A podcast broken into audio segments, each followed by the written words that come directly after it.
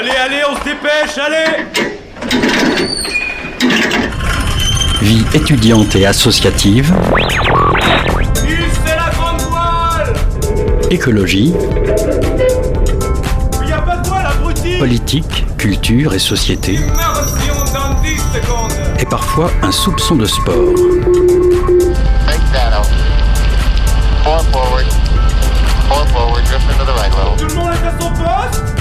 Du lundi au jeudi, 18h-19h, le sous-marin, la quasi quotidienne d'infos de Radio Campus Angers. Bonsoir à toutes et à tous, c'est les galères de la technique, ça arrive, on est tous là pour apprendre sur les ondes de campus, on embrasse Alice à la technique, c'est sa deuxième, troisième, en tout cas on est tous un peu nouveaux et nouvelles. Ici à l'antenne, on est là pour apprendre. Il est 18h03 minutes sur les ondes de Radio Campus Angers et bienvenue à bord du sous-marin au programme ce soir, on parle du forum Connected Women les 23 et 24 novembre au centre des congrès d'Angers. L'objectif est de renforcer la place des femmes dans les métiers très masculins de la technologie. On en discute avec Corinne Busson-Benamou, organisatrice de ce forum. En deuxième partie d'émission, on traverse la Manche pour aller faire un tour chez nos amis les British. Il y a une semaine, c'était Richie Sunak qui était nommé Premier ministre. Il a remplacé Truss après un mandat de 44 jours. On en parle avec Thomas Williams, professeur de civilisation britannique à l'Université d'Angers. Évidemment, on n'oublie pas notre team de chroniqueurs et chroniqueuses. Adam d'Infoscope est avec nous ce soir. On retrouvera aussi notre dose d'humour hebdomadaire avec la, chronique de Florent, un élève des Folies Angevines. Et évidemment, la revue ciné d'Isabelle. Ajustez votre gilet de sauvetage. Le sonar du sous-marin va émettre pendant une heure ce soir. 18h-19h, le sous-marin sur Radio Campus Angers. Salut Adam. Salut, ça va bien? Est-ce que tu vas bien? Coussi que ça, que ça, coup ça, que ça. Coussi, coussi comme ça, quoi. Oui, voilà, c'est ça, Ouais. exactement. Parce que pour une fois, euh, pas, pas, t'es pas très joyeux ce soir et t'as décidé de nous parler d'un sujet aussi triste qu'une musique d'évanescence. C'est pour dire, qu'est-ce qui va pas, mon cher Adam? Voilà. Euh, pourtant, je viens de fêter mon anniversaire. Non. Ah ouais. Voilà, voilà, voilà, voilà pourquoi ça va pas. Joyeux anniversaire, je suis navré. Euh, vous savez ce qu'il y a de plus horrible pour quelqu'un de né en octobre-novembre Bah, c'est l'automne. C'est la pire saison de l'année. Il fait gris, les gens sont tristes et les nouvelles sont mauvaises. Tiens, par exemple, le 19 octobre dernier, la CGT Énergie 49 annonce le suicide de Mathieu Poli, 29 ans, salarié de RTE, qui est une filiale du groupe EDF. Et lui, il avait la vie devant lui. Ce Saumurois a été convoqué par le commissariat d'Angers à la suite de la coupure d'électricité en juin dernier, si vous vous en rappelez. Et sinon, on a fait un reportage dispo sur notre chaîne YouTube. Est-ce que euh, son, son suicide est en lien avec son travail? En fait, on le sait pas. Bah, c'est d'ailleurs la ligne de la direction d'RTE, par l'intermédiaire de son PDG Xavier Péchakzik, lorsqu'on lui a posé la question assez à veau sur France 5. Bien sûr, les causes d'un suicide sont toujours multifactorielles. Et vivre dans une ville aussi déprimante que Saumur doit pas aider. Allez. Ouais, c'est sûr. Enfin bon, moi je sais pas si les proches de Mathieu l'entendent de cette oreille. Moi je suis pas proche de lui, attention, je l'ai juste creusé comme ça, en manif. Je l'ai jamais interviewé. Et c'est normal, c'était un mec introverti. Mais juste, si cette personne est fragile, pourquoi l'avoir convoqué au comico du petit toit Déjà, sur quelle base on criminalise le fait syndical dans une démocratie occidentale? Selon le communiqué de presse de la CGT, il a très mal vécu cette période, au point qu'il s'est mis en arrêt pendant un mois quand même, et qu'il met fin à ses jours une semaine seulement après être revenu au boulot. Admettons quand même que la coïncidence est troublante. C'est vrai que ta chronique est, ta chronique est, est vraiment euh, gothique pour l'instant. Ouais, c'est clair, je suis désolé. Et mais je suis quand même pas un salaud, je vais quand même le caler, mon petit instant promo. Oui, sinon c'est pas une chronique d'infoscope. Non, c'est pas une chronique d'infoscope. Donc on sort notre dernier épisode nous- de Nous sommes en guerre, vendredi, sur YouTube, et on traite d'une notion qui est celle de l'anomie. L'anomie, c'est une déficience de règles sociales communément acceptées, de sorte que les individus ne savent plus comment orienter leur conduite. En gros, on t'a fait prier le veau d'or, et maintenant, tu le brûles. Tu m'étonnes que les gens fassent des conneries après. Bon, cette notion, c'est pas sorti de mon gros cerveau, ni des poumons de fumeur de clope électronique de Benoît, mon collègue que je salue. C'est Émile Durkheim, le père de la sociologie française, qui l'a défini dans un ouvrage qui s'appelle, comme de par hasard, le suicide. Est-ce que tu voudrais dire en fait que le suicide de Mathieu s'inscrit dans la société que vous dépeignez dans l'épisode 3 de votre euh, série documentaire? J'en ai, pas euh, j'en ai pas vraiment la prétention, mais il faut bien comprendre ceci. Un suicide, c'est d'abord un drame humain. Et ça veut aussi dire quelque chose de notre société. Déjà, à la fin du 19e siècle, Durkheim constate que c'est parmi les professions industrielles qu'on se suicide le plus. Toujours selon lui, c'est d'autant plus frappant dans les environnements où les conditions de travail sont difficiles. Donc, pas besoin d'avoir lu le bouquin en entier pour se poser des questions sur le geste de Mathieu. Lui, il était ouvrier des industries gazières et électriques, qui se battait pour une augmentation de salaire, ainsi qu'une revalorisation de son statut, ce qui, rappelons-le, sont les principales revendications des salariés en lutte dans le secteur. À la lumière de ces explications, je n'irai pas jusqu'à dire que la direction de RTE est coupable de la mort de Mathieu, quand même pas. Mais il paraît indéniable qu'elle porte une partie de la responsabilité de cet acte. Je ne sais pas si M. Piechakzik en a conscience quand il est au micro du service public, mais je sais que nous, nous devons en prendre conscience si nous voulons en finir avec ce genre de tragédie. À ce titre, et maintenant que l'intégralité de de notre série documentaire est dispo sur YouTube, j'espère que notre travail apportera, à son échelle, quelques explications. Sur ce, topette, et à vendredi prochain sur notre chaîne YouTube. Merci beaucoup, Adam. Et puis on se retrouve la semaine prochaine aussi sur les ondes de Radio Campus Angers avec Benoît, qui sera là la semaine prochaine.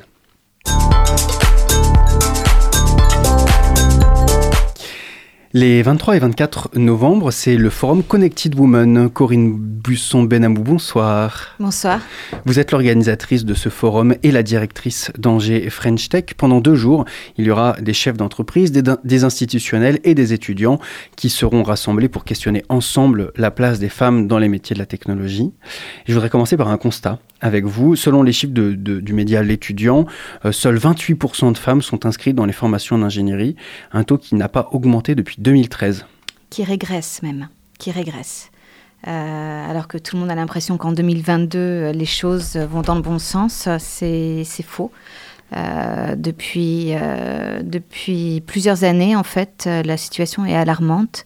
Euh, et pour autant, euh, elle n'est pas encore euh, prise au sérieux. Certains considèrent que c'est encore un non-sujet, alors que, à mon sens, si l'innovation de demain, elle est 100% masculine, je pense qu'on ne on va pas vers la bonne direction. Évidemment, il y a la responsabilité euh, de la société patriarcale dans laquelle on est, cette notion de plafond de verre qui est expliquée par de, nombreux, euh, penseuses, de nombreuses penseuses et également des penseurs, mais sur, surtout des femmes. Euh, j'ai quand même envie de vous poser la question, malgré qu'on connaisse déjà un petit peu les causes structurelles, pourquoi est-ce que les femmes sont si peu représentées dans le monde de la tech? Euh, alors en fait, elle l'était dans les années euh, 30, 40, 50. Les femmes étaient très présentes dans l'informatique, dans le codage. À l'époque, c'était majoritairement des femmes. Euh, Ada Lovelace, tout ça, c'était des femmes qui étaient, qui étaient pionnières de l'informatique. Et en fait, après, euh, on est arrivé dans les années 80-90 euh, à des ordis personnels pour chacun. Et donc là, ce sont majoritairement les hommes qui se sont engouffrés sur, sur, cette, sur ce pool d'excellence. Et donc, les femmes ont été écartées euh, euh, de, l'informatique et du codage. Soit. Aujourd'hui, ce qui est sûr, c'est que l'idée, c'est pas de, dénoncer, mais plutôt de trouver des bonnes pratiques, trouver comment euh, modifier les choses durablement, comment faire en sorte que nos jeunes lycéennes puissent intégrer des écoles d'ingénieurs et qu'elles y trouvent du plaisir, qu'elles trouvent des parcours inspirants, suffisamment inspirants en tout cas pour qu'elles aient envie de les suivre. Donc cette journée du 23, elle est dédiée à ça. Elle est dédiée au monde étudiant, aux, collégiens, aux lycéens. Et l'idée, c'est qu'il y ait suffisamment de témoignages inspirants euh, qui les emmènent sur cette voie-là. Voilà, cette journée du mercredi, elle est là pour, euh, pour ça. Il faut des témoignages inspirants, mais il faut aussi une volonté de la part du monde de la tech d'intégrer de plus en plus de, de femmes euh, dans ces milieux-là. Est-ce que vous sentez que le, le, monde de la tech est prêt à accueillir plus de femmes En même temps, s'il était vraiment prêt, on n'aurait pas besoin d'organiser ce genre d'événement? Voilà, c'est pas encore consensuel, ça c'est certain. Et qui, comment ça se fait qu'encore aujourd'hui, quand même, malgré MeToo qui est passé par ici, des débats quand même qui nourrissent le, le, la société de manière euh, générale sur la place des femmes, comment ça se fait comme dans le monde de la tech, c'est pas encore consensuel? Euh, Ça donne envie de taper du poing sur la table. Ah oui, euh, oui, et c'est pas faux d'essayer, je vous le dis. euh, comment ça se fait euh, D'abord, euh, la plupart des entreprises ont à la tête euh, des hommes. Euh, il est très rare, euh, enfin si je prends l'exemple d'Angers French Tech, hein, puisque autant... Vous êtes directrice d'Angers French Tech. Voilà, euh, on est 120, sur les 120, il y a 110 hommes à peu près, 10 femmes. Euh, et je n'en ai qu'une qui, dirige une, une société. Euh, si on prend euh, autour de nous, donc euh, PME, entreprises, dans l'électronique, dans le numérique, ce sont globalement que des hommes à l'heure d'aujourd'hui. Donc euh, pour un peu qu'ils soient sur cette génération 50-60 ans, euh, ce qui est complètement faux aujourd'hui, hein, l'éducation fait qu'il y a une véritable parité chez les jeunes euh, qu'on ne retrouve pas nécessairement euh, ailleurs. Donc voilà, il y a, effectivement de l'éducation, il y a euh, de la formation, et puis je pense que s'ils prennent pas le train maintenant, ils le prendront plus tard. L'idée, c'est d'avancer. À un moment, tout le monde devra suivre, c'est certain. Parce que finalement, là, l'événement d'aujourd'hui s'adresse aux, aux jeunes femmes et aux femmes de manière générale qui voudraient s'orienter dans le monde de la tech.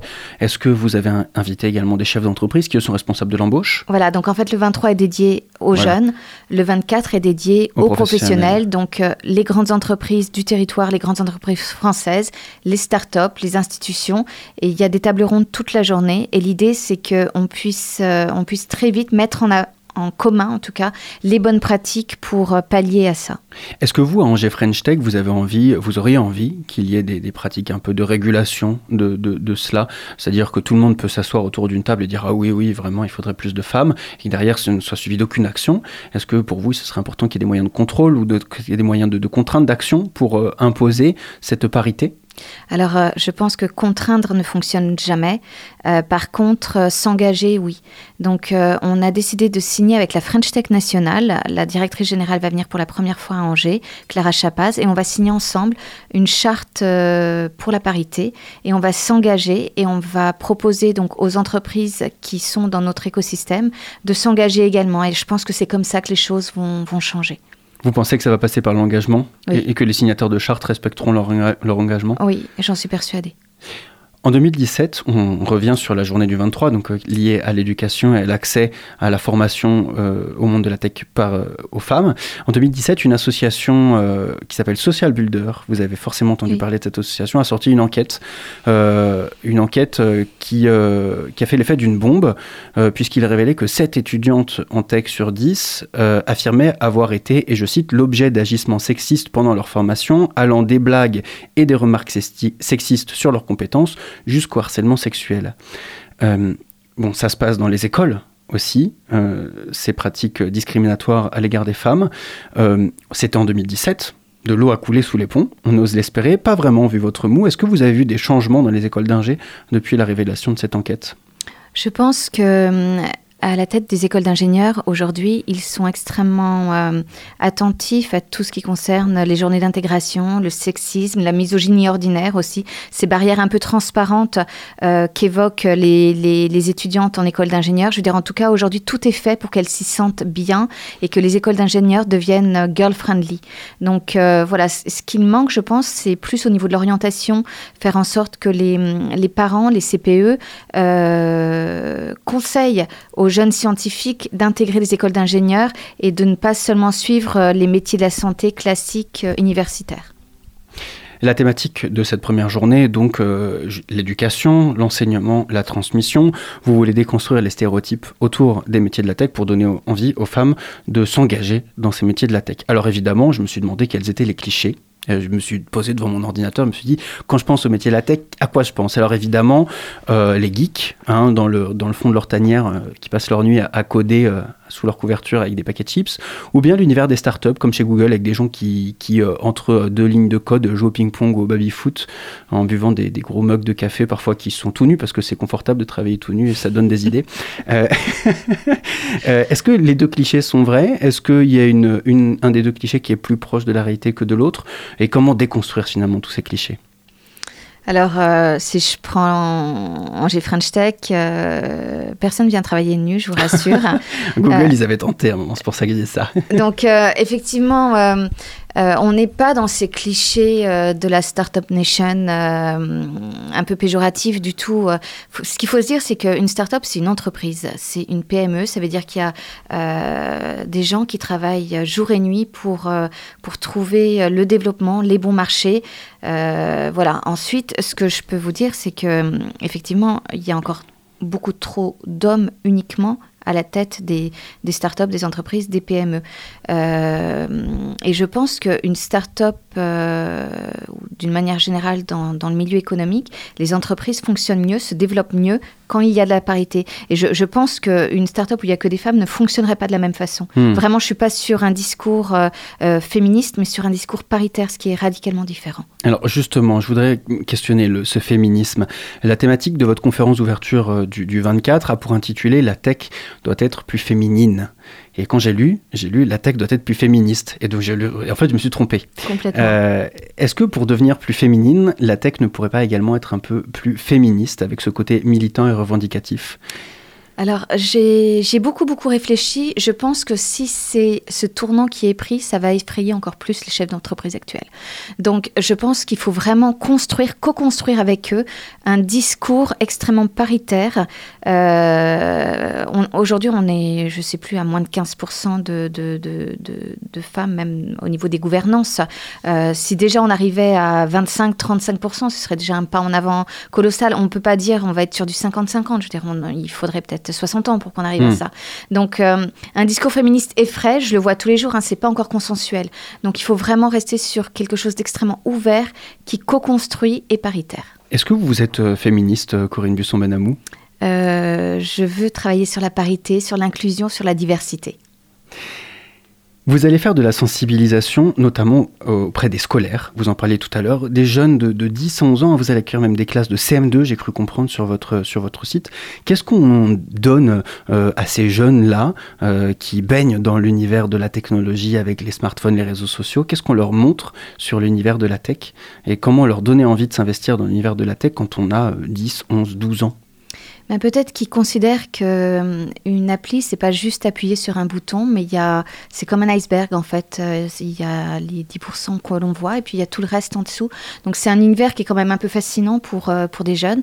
Et je pense qu'on a tout à apprendre de, de la tech, du codage. euh, et c'est en ça que les écoles d'ingénieurs aujourd'hui ont tout leur sens. Adam, je crois que tu avais une, question. Ouais, euh, moi j'avais une question. euh, Est-ce que vous pensez pas que c'est un vœu pieux euh, dans, un, dans une industrie aussi euh, compétitive que la tech, et voire même prédatrice D'aucuns pourraient même presque penser viriliste. c'est un vœu pieux d'avoir une industrie de la tech plus féminine, justement parce qu'on est dans une industrie extrêmement violente, quoi. Euh, pieux, je ne pense pas. Je, non, je, pense vraiment d'ailleurs que les choses vont changer.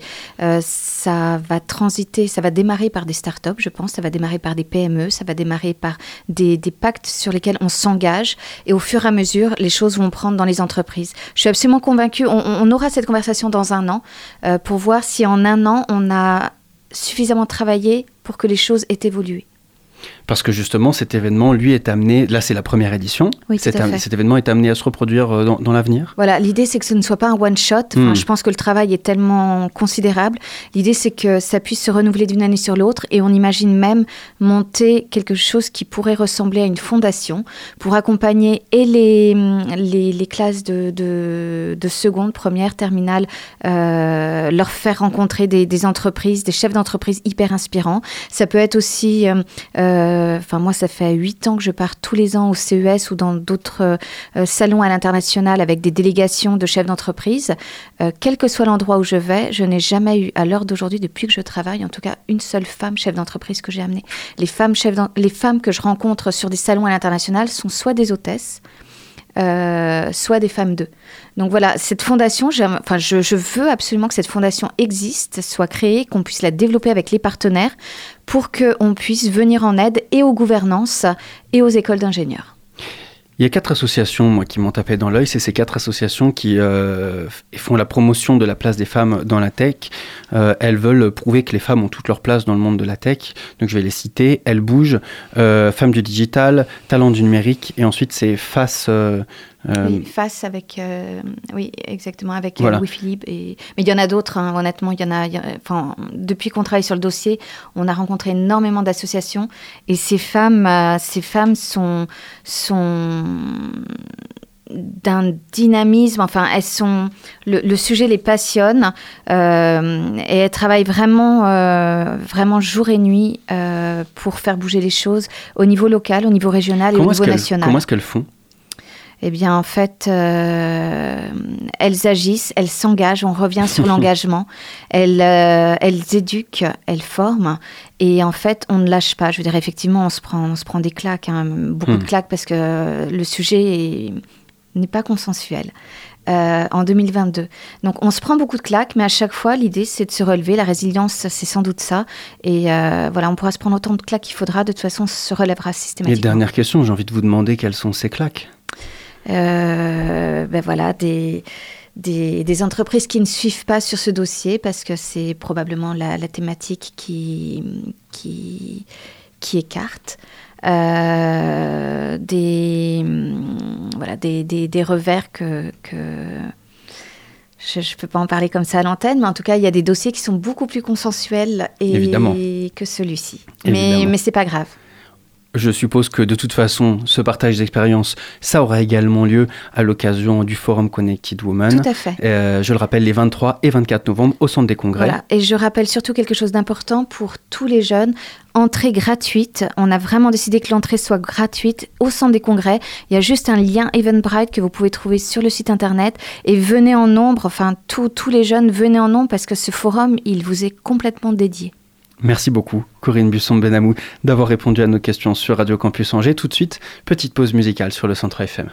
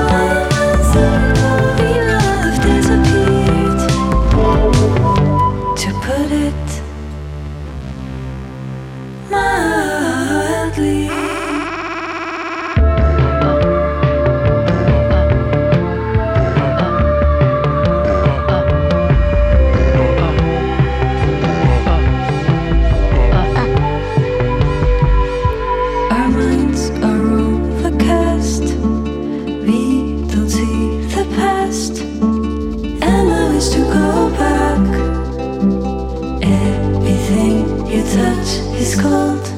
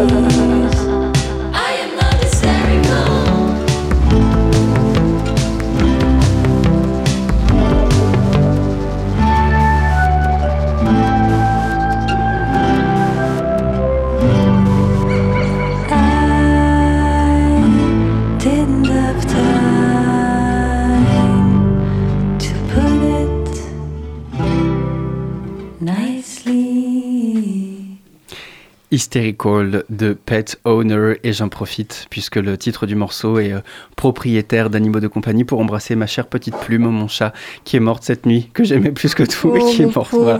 Je, voilà, je la pleure, je la Oh, pleure et je la porterai toujours dans mon cœur. Elle avait 15 ans.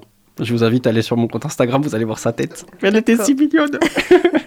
bon, allez, stop. Oh, Sinon, je vais me remettre à pleurer. On parle de cinéma. Salut Isabelle. Bon, je vais peut-être vous faire pleurer moi aussi avec ce que je vous proposer Ah oui comme film. Ah non, oui, qu'est-ce- pas trop. pas Ah trop. ouais. Qu'est-ce que tu es allé voir? En tout cas, il faut noter que euh, tu, tu parles de films quand même qui sont à la mode. hein. Oui, parce que tu voulais que je parle de vieux machins. Non, mais parce que, parce que la semaine dernière, tu nous parles de L'innocent de Louis Garrel. Oui, 500 000 entrées. oui. Donc, bam, box-office. Voilà. Grâce à tes chroniques. Et, et en plus, généralement, euh, il y en a qui me disent oui, c'est un peu confidentiel, les films dont tu parles, etc. Ben là, pas du tout. Pas 500 du 000 tout. entrées, hein, euh, top 10. Et euh, donc, c'était un peu le coup de cœur euh, thriller sentimental la semaine dernière. hein. Je vous invite vraiment à aller le voir. hein. Vous passez un bon moment, ça détend, ça détend.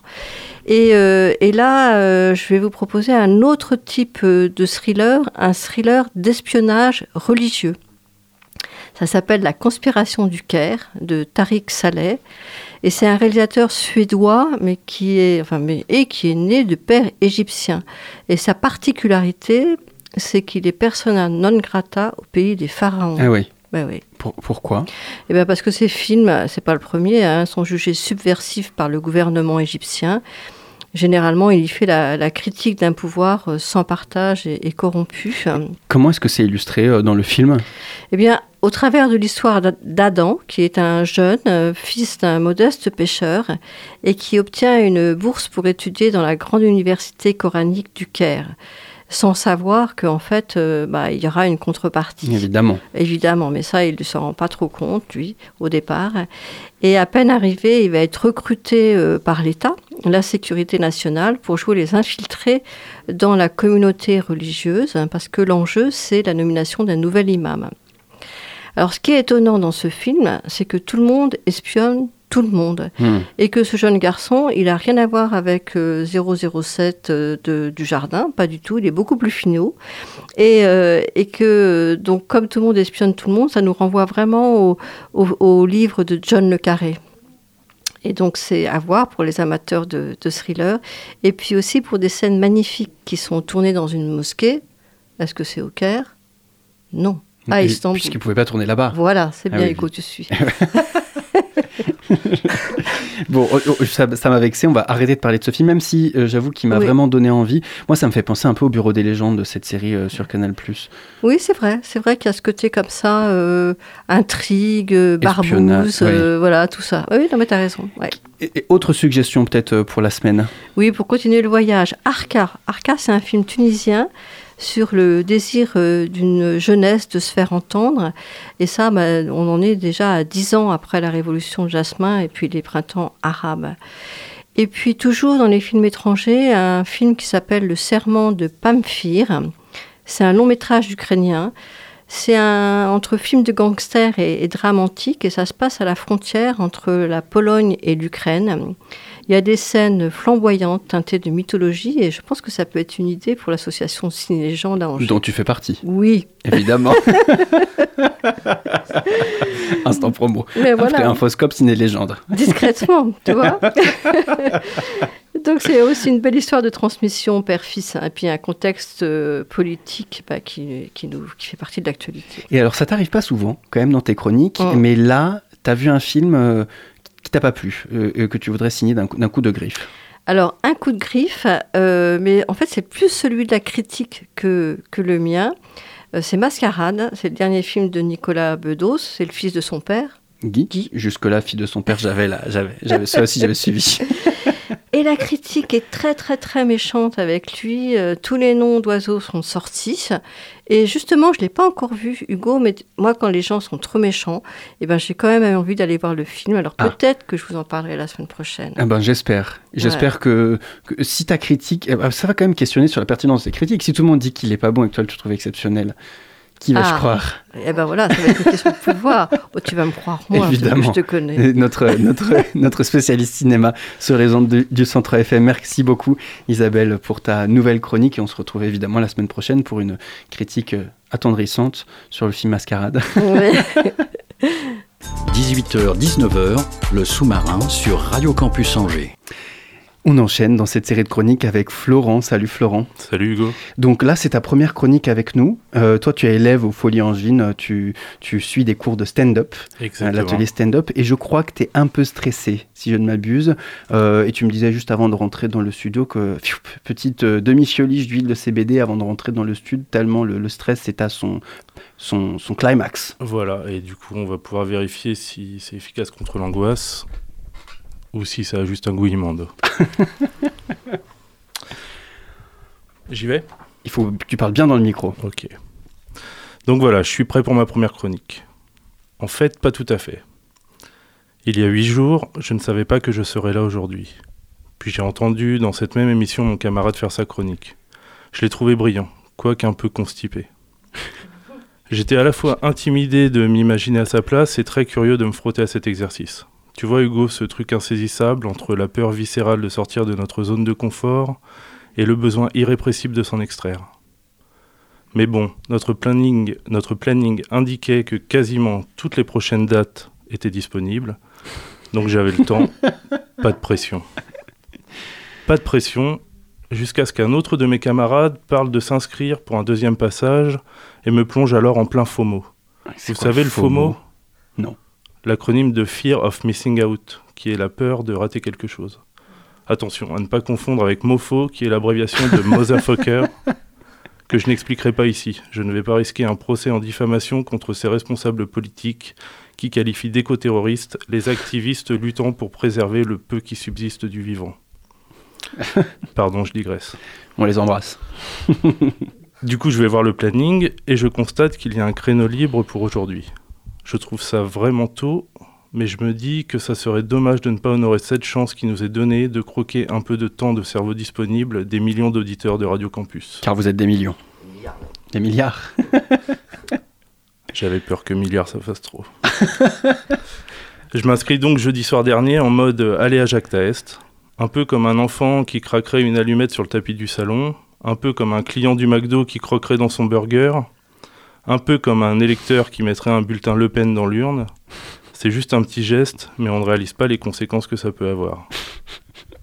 Mais deux heures après, je regrette déjà et l'angoisse monte. J'essaye cependant de relativiser et je me dis qu'une semaine c'est tranquille pour faire une chronique sympa. Bon, hier je n'avais toujours pas écrit une ligne. Elle est passée vite cette semaine. Quand on a un truc à faire. Je ne suis pas du genre à me vanter, mais s'il y a un domaine dans lequel j'excelle, c'est la procrastination. Cet art qui consiste à remettre au lendemain ce qu'on pourrait faire le jour même. Et dans ce domaine, tu peux pas tester.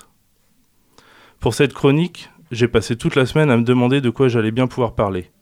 Il fallait marquer le coup, choisir un bon sujet. C'est vrai quoi. Si j'en ai été à ma 234e chronique, entre la 233e sur la reproduction des crustacés et la 235e sur les raviolis vapeur, on pourrait prendre le premier sujet venu. Enfin, le 234e. Bah, J'ai envie de les écouter, moi, la chronique sur les raviolis vapeur. Bientôt, bientôt. Dans 233 chroniques. Mais là, c'est la première. Celle qui me présente, qui imprime mon style. Et tant qu'il n'y a pas de deuxième, c'est l'unique.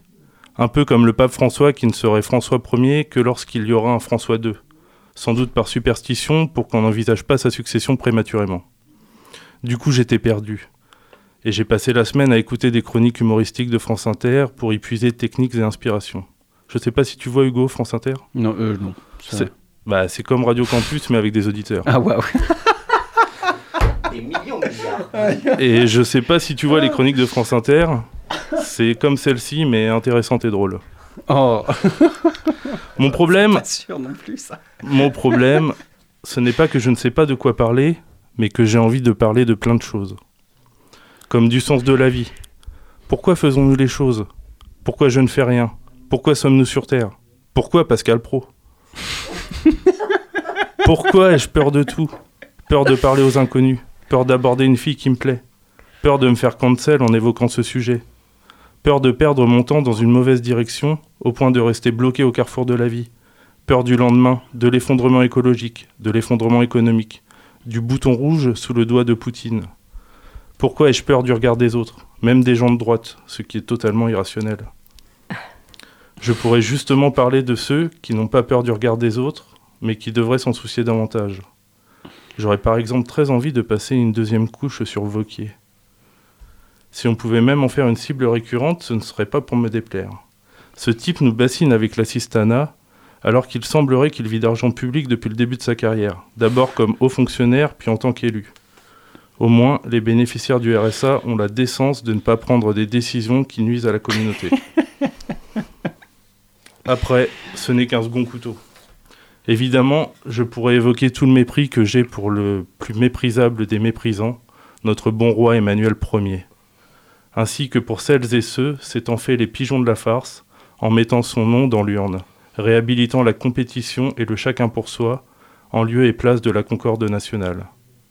Mais j'en imagine déjà derrière leur transistor, oui, je suis pas tout jeune, me rétorquer qu'on se fout de la politique et qu'il y a des sujets bien plus intéressants. Et je comprends leur point de vue, tout en étant parfaitement en désaccord.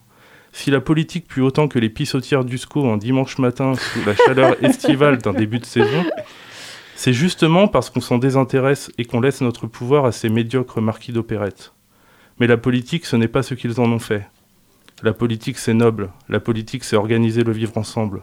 La politique, c'est se poser collectivement des questions philosophiques pour permettre à chacune et chacun de vivre dignement, au lieu de survivre. C'est comme c'est beaucoup trop le cas actuellement.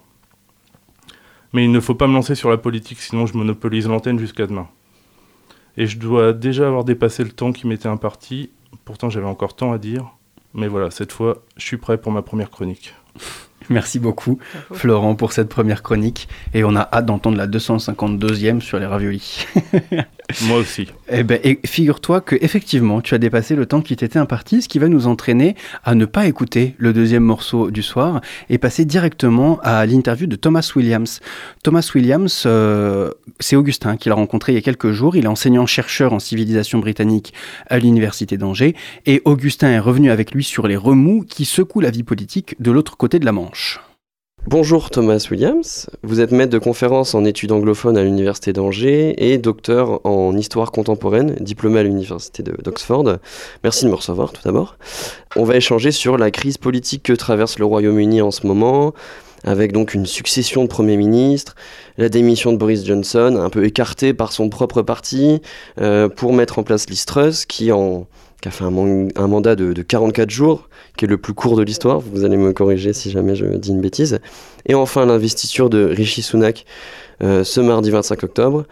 Euh, lors de son premier discours en tant que Premier ministre, euh, Rishi Sunak a annoncé vouloir réparer les erreurs de Liz Truss. Qu'est-ce que cette phrase, elle veut dire? Quelle, euh, quelle erreur il a à réparer? Bonjour, oui, bah, Liz Truss, elle a essayé de faire une politique économique assez radicale. Euh, elle voulait réduire les impôts euh, pour les personnes et les ménages les plus riches du pays. Et euh, c'était la théorie qu'elle voulait encourager la croissance économique. Au final, c'est l'inverse qui s'est produit. Il y a eu une perte de confiance dans les marchés financiers, une baisse de valeur de la livre sterling et en conséquence les taux d'intérêt ont été augmentés. On a une crise économique assez catastrophique après seulement, comme vous le dites, hein, 44 jours euh, au pouvoir. Oui, c'est-à-dire que, donc, lié à l'inflation qui est supérieure à 10% au Royaume-Uni, euh, donc Liz Truss a voulu, comme vous avez dit, réduire les impôts, mais euh, ça réduit la valeur du livre sterling. Euh, donc, pour ceux qui voilà, co- connaissent pas trop, c'est quoi une- quand une monnaie elle perd de sa valeur, les importations deviennent plus chères, et en fait, du coup, ça augmente tous les coûts, et ça diminue encore plus le pouvoir d'achat. Donc, ça a vraiment eu, eu l'effet euh, eu l'effet inverse de ce qu'on voulait. Moi, je trouve ça fou quand seulement 44 jours de mandat et, entre guillemets, une mesure, enfin, un ensemble de mesures fiscales, elle est déclenchée tout ce, tout ce bazar, entre guillemets. Est-ce que l'échec de cette mesure, il n'est pas aussi dû, enfin, lié au mandat de son prédécesseur, Boris Johnson? Est-ce qu'elle euh, elle récupère pas aussi un peu les pots cassés de, de ce qui s'est passé avant euh? Oui, tout à fait. Il y avait une, une crise économique depuis, euh, bah, depuis le- les crises de, du Covid. Il y avait la question de, de l'inflation qui était déjà assez importante dans le contexte du Brexit et dans le contexte de la guerre en Ukraine. Euh, mais elle voulait aller très vite euh, et introduire des mesures qui n'étaient pas euh, considérées comme prudent par- dans les marchés financiers. Et du coup, euh, elle a très vite perdu, perdu la confiance de- des marchés, perdu la confiance de son parti, parce que le soutien de son parti était déjà assez fragile. Mm. C'était pas le premier choix non plus de, de ses, euh, ses collègues députés. Et très vite, sa position en tant que Premier ministre était intenable, parce qu'elle a dû... Elle était affaiblie dans son pouvoir, quoi. Oui, elle a dû euh, bah, faire faire demi-tour après seulement quelques jours, virer son ministre de- des Finances euh, pour changer complètement de politique. Et une fois que son programme avait échoué, on se demandait pourquoi elle restait là au pouvoir. euh, et pourquoi on, voilà, on ne euh, passait pas à quelqu'un d'autre qui était plus compétent dans les- sur les questions euh, économiques.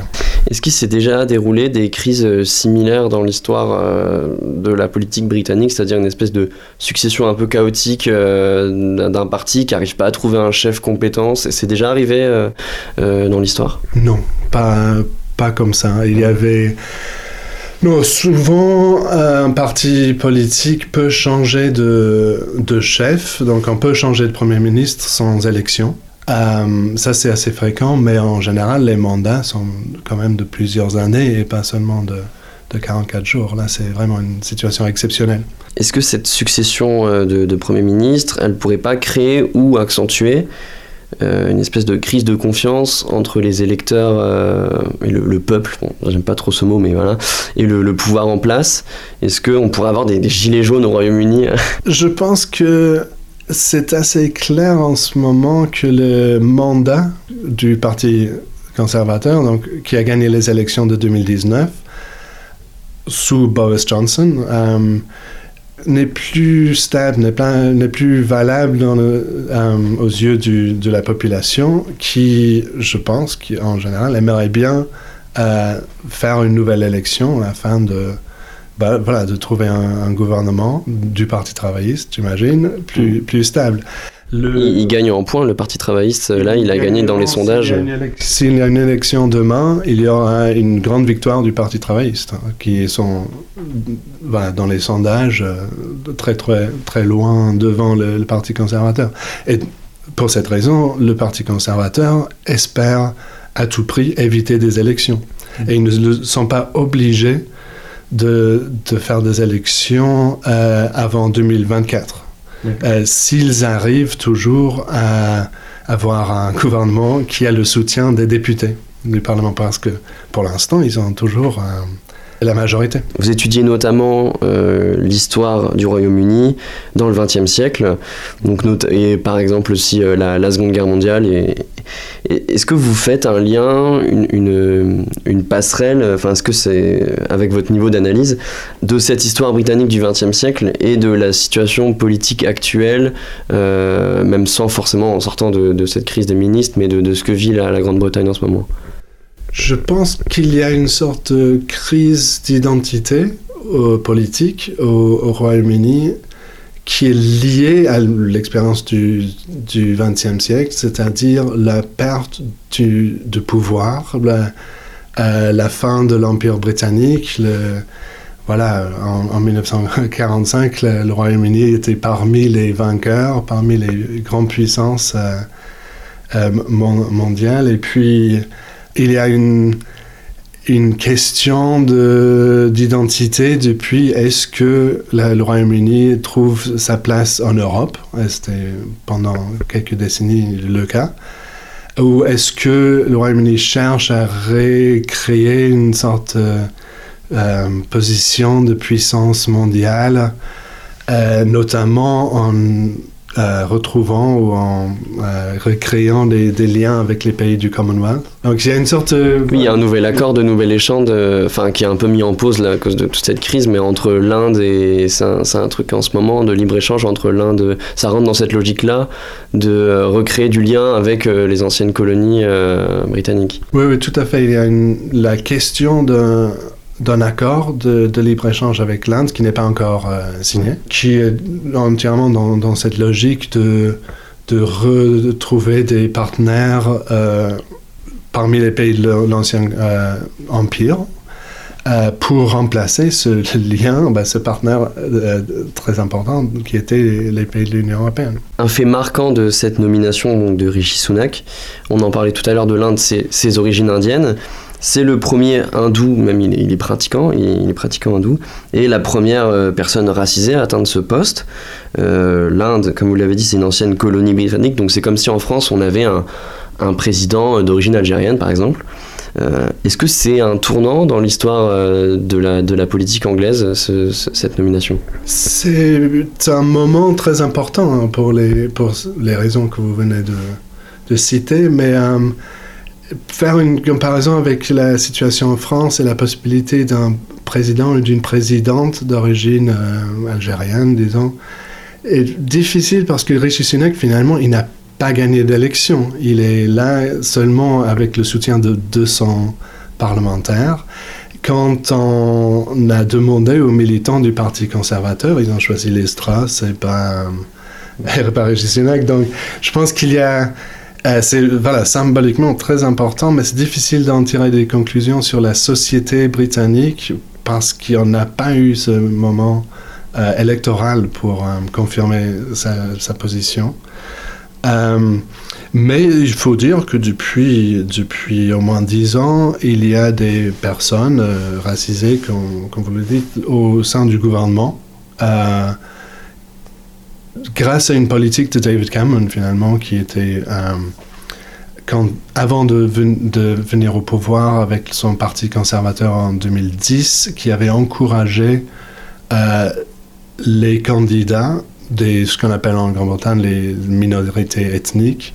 Cette politique a eu un grand succès. On a euh, au Parti conservateur plusieurs personnes au gouvernement depuis, depuis 10 ans qui sont euh, des fils ou des filles de- d'immigrants. Rishi euh, Sunak, il est dans une position qui est plutôt ambivalente. Il est à la tête donc du Parti conservateur, qui est plutôt connu pour ses mesures anti-immigration, en tout cas euh, récemment. Je pense notamment au- au- à la loi anti-réfugiés qui a été adoptée bah, en pleine guerre de l'Ukraine pour remigrer une partie des sans-papiers en Rwanda, enfin une espèce d'accord assez ubuesque.